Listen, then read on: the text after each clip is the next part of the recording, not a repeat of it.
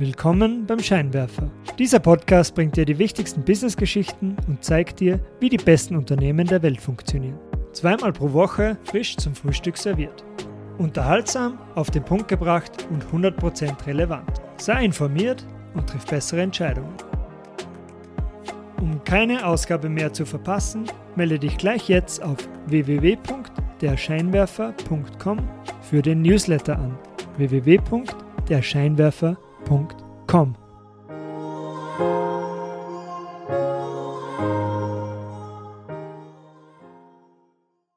Guten Morgen beim Scheinwerfer am heutigen Dienstag, dem 4. Oktober 2022. Auch heute gibt es wieder vier Themen für dich, nämlich die Executive Summary, das sind die wichtigsten News aus den Wirtschaftsnachrichten. Wie man seine Kunden mit der Labor Illusion länger warten lassen kann. Das Business Imperium von Schachweltmeister Magnus Carlsen und ein kleines Rätsel. Executive Summary, das Wichtigste aus den Wirtschaftsnachrichten. Porsche ist an der Börse angekommen. Porsche ist der größte deutsche Börsengang seit der Deutschen Telekom gelungen. Seit Donnerstag früh können die Aktien des Autobauers gehandelt werden. Das Unternehmen wurde bei seinem Börsendebüt mit rund 76,5 Milliarden Euro bewertet und bringt dem VW-Konzern 9,4 Milliarden Euro ein. Die Inflation ist mittlerweile zweistellig. Die Inflationsrate im September liegt nach einer ersten Schätzung in Deutschland bei 10 Prozent. Es ist dies der höchste Stand seit den 1950er Jahren. Auch in Österreich erreicht die Teuerung neue Rekordwerte. 10,5 Prozent im September und damit so hoch wie seit 1952 nicht mehr.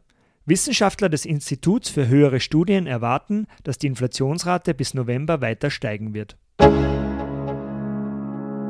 Ein volles Panini-Sticker-Album zur Fußball-WM kann bis zu 1000 Euro kosten. Auch für die heurige WM in Katar wird es heuer ein Sticker-Album von Panini geben. Eine Packung mit fünf Stickern soll einen Euro kosten. Bei der europäischen Ausgabe sind 670 verschiedene Bilder zu sammeln. Sollten alle Motive gleich oft in Packungen vertreten sein, was wahrscheinlich nicht der Fall sein wird, würden rund 1000 Euro für ein volles Stickeralbum anfallen. Wie man seine Kunden länger warten lassen kann. Man würde vermuten, dass Kunden immer weniger mit einem Produkt oder einer Dienstleistung zufrieden sind, je länger sie dafür warten müssen. Die Marketingprofessorin Andrea Morales hat dieses Phänomen im Jahr 2005 in einer Studie untersucht. Die Studienteilnehmer waren an einem Hauskauf interessiert und wurden in zwei Gruppen eingeteilt. Der ersten Gruppe wurde von einem Makler eine Liste an zehn möglichen Immobilieninseraten zur Verfügung gestellt. Dieser Makler behauptete, die Liste basierend auf ihren Vorlieben zusammengestellt und dafür über neun Stunden aufgewendet zu haben. Der zweiten Gruppe wurde nach viel kürzerer Zeit dieselbe Liste an Immobilieninseraten vom Makler gezeigt. Er erklärte jedoch, ein Computerprogramm hätte die Liste in nur einer Stunde erstellt. Es zeigte sich Folgendes. Die Häuser auf der Liste wurden von der ersten Gruppe, also jener Gruppe, denen der Makler erzählt hatte, er hätte über neun Stunden dafür aufgewendet, die wurden von dieser Gruppe um 36 Prozent besser passend bewertet als von der zweiten Gruppe. Wir berechnen den Wert eines Produkts oder einer Dienstleistung oftmals nicht darüber, wie wertvoll die eigene Leistung für uns ist, sondern danach, wie viel Aufwand in die Leistung gesteckt wurde. Psychologen nennen dieses Phänomen die sogenannte Labor Illusion. Labor ist Englisch und steht für Arbeit bzw. Anstrengung. Das Schlüsseldienstparadoxon ist damit eng verwandt. Ein unerfahrener Mitarbeiter eines Schlüsseldienstes benötigt eine lange Zeit für das Öffnen eines Türschlosses. Er zerstört das Türschloss dabei manchmal sogar. Er erhält aber dafür von seinen Kunden meist reichlich Trinkgeld und keine Beanstandungen. Eine erfahrene Mitarbeiterin hingegen, die kann ein Türschloss sicher, rasch und ohne Missgeschicke öffnen. Für die vergleichbar kurze Anstrengung erhält sie jedoch viel seltener Trinkgelder und ihre Kunden sind oft auch unzufriedener mit den verlangten Preisen. Sie musste schließlich viel weniger Aufwand für ihre Leistung einsetzen.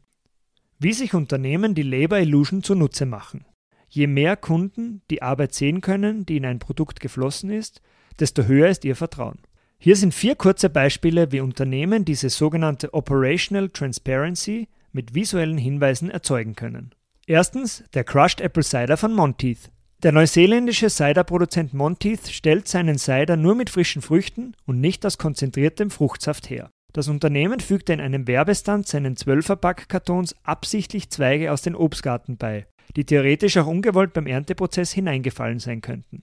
In einem aufgesetzten Entschuldigungsbrief erklärte das Unternehmen schließlich, dies sei leider eine ungewünschte Nebenwirkung, wenn man Cider aus frischen Früchten herstellt. Diese Werbeaktion war sehr erfolgreich und erzeugte großes Medienecho und führte zu einer Umsatzsteigerung von 32 Prozent. Zweitens die Zahnpasta von Aquafresh.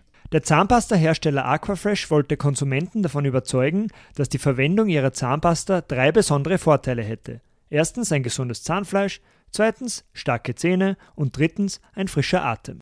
Zur Verdeutlichung dieser drei Vorteile änderte Aquafresh die Farbe der Zahnpasta in ein dreifach gestreiftes Design. Die Konsumenten dachten dann, jede der Farben stünde für eine besondere Zutat, die für einen der drei Vorteile verantwortlich sei. Aquafresh müsste schließlich viel Arbeit in die Entwicklung der Zahnpasta gesteckt haben, um diese drei Vorteile bieten zu können. In Wahrheit aber waren die Streifen nur eingefärbt und brachten keinen tatsächlichen Vorteil. Drittens, der Orangensaft von Intermarché. Ich hoffe, das spricht man so aus. Der Orangensaft der französischen Supermarktkette Intermarché druckt eine Uhrzeit auf das Label, zu der angeblich der Fruchtsaft gepresst wurde und erzeugt damit den Anschein, das Produkt sei in aufwendiger Handarbeit erzeugt worden. Und viertens, Wartezeiten nutzen. Webseiten nutzen die Labor Illusion oftmals, um längere Wartezeiten zu überbrücken. Flugsuchmaschinen wie Skyscanner ordnen die Top-Ergebnisse während der Ladezeit öfters neu an, um den Anschein zu erwecken, zusätzliche, noch bessere Angebote gefunden zu haben. Die Pizzakette Domino's zum Beispiel zeigt Usern bei der Bestellung in der App genau an, welchen Arbeitsschritt die Pizza gerade durchläuft auch wenn dies wohl meist nicht dem tatsächlichen Entwicklungsstadium entspricht. Wenn du noch tiefer in dieses Thema eintauchen möchtest, kann ich dir den Nudge Podcast empfehlen. In einer kürzlich veröffentlichten Folge sind die dort diesem Phänomen auf den Grund gegangen. Ich habe im Newsletter im E-Mail einen Link zur Folge auf Spotify hinterlegt. Die Business-Abenteuer von Magnus Carlsen. Die Schachwelt wird derzeit von einem großen Skandal dominiert. Der amtierende norwegische Weltmeister Magnus Carlsen wirft dem 19-jährigen Amerikaner Hans Niemann vor, bei dessen Sieg gegen Carlsen betrogen zu haben. Aus Protest gab Carlsen kürzlich sogar bei einem hochkarätigen Online-Turnier gegen Niemann nach nur einem Zug auf. Auf das Preisgeld aus dem Turnier war der 31-jährige Magnus Carlsen auch nicht unbedingt mehr angewiesen. Das Ausnahmetalent, das seit 2011 durchgehend die Nummer 1 Position der Weltrangliste innehat, hat es als erster Schachspieler geschafft, seine Bekanntheit in lukrative Nebenverdienste umzuwandeln. Die Businessaktivitäten von Magnus Carlsen. Carlsen hat in den letzten zehn Jahren über 9 Millionen Dollar an Preisgeldern erspielt. Nebenbei hat er sich lukrative Sponsorenverträge mit Mastercard, dem Sportwettenanbieter Unibet oder dem Sportartikelhersteller Puma gesichert. Unternehmerisch betätigt Carlsen sich mit der sogenannten Play Magnus Group, einer von ihm ins Leben gerufenen Unternehmensgruppe. Das Unternehmen wird zwar nicht von Carlsen geführt, doch er ist als Berater, Testimonial und Teileigentümer aktiv in die Strategieentwicklung des Unternehmens eingebunden. Sein Vater Henrik Carlsen sitzt sogar im Aufsichtsrat des Unternehmens. Die Play Magnus Group startete ihre unternehmerischen Tätigkeiten ursprünglich mit einer Schach-App in der Nutzer gegen ein Computerprogramm antreten können, das den Spielstil von Magnus Carlsen imitiert. Über die Zeit wurden zahlreiche Unternehmen dazugekauft, zum Beispiel der Schachverlag New in Chess, verschiedenste Lehr- und Trainingsplattformen oder die beliebte Online-Plattform Chess24. Für Beachtung sorgte auch die 2021 ins Leben gerufene Turnierreihe Champions Chess Tour, für die Carlsen die besten Spieler für zehn Online-Turniere versammeln konnte.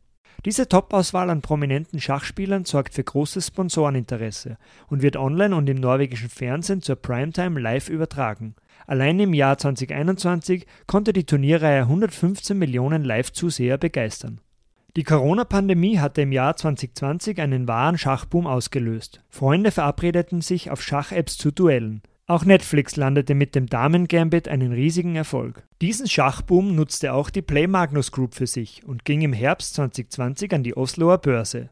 Die Aktie konnte in den Folgemonaten auch um über 80 Prozent zulegen und erreichte am 17. Jänner 2021 ihren Höhepunkt mit einer Bewertung von über 180 Millionen Dollar. Als das gesteigerte Schachinteresse nach den Corona-Lockdowns wieder ein wenig abflaute, konnte die Play Magnus Group ihre ambitionierten Wachstumsziele jedoch nicht erreichen, erzielte einen Verlust von 14 Millionen Dollar und musste wie viele andere Technologieunternehmen auch Stellen streichen.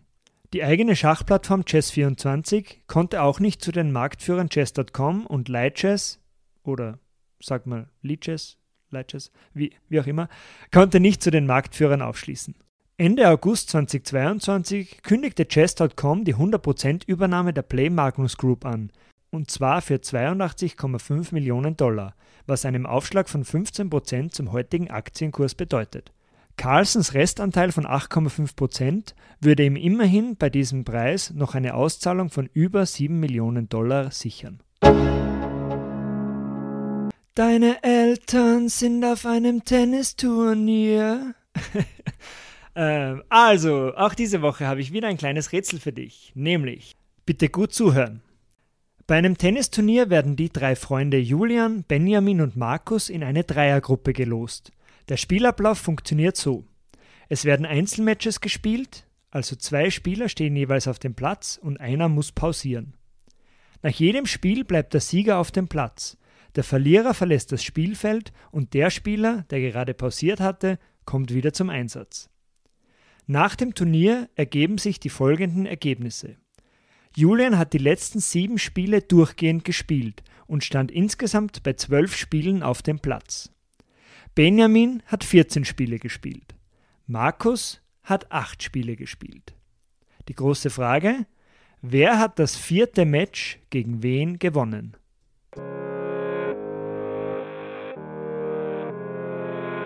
Das war's auch schon wieder für heute vom Scheinwerfer. Vielen Dank fürs Zuhören. Wenn dir diese Ausgabe gefallen hat, leite sie doch am besten gleich an deine Freunde und Freundinnen weiter. Um keine Ausgabe mehr zu verpassen, melde dich gleich jetzt auf www.derscheinwerfer.com für den Newsletter an. www.derscheinwerfer.com. Bis zum nächsten Mal. Ciao!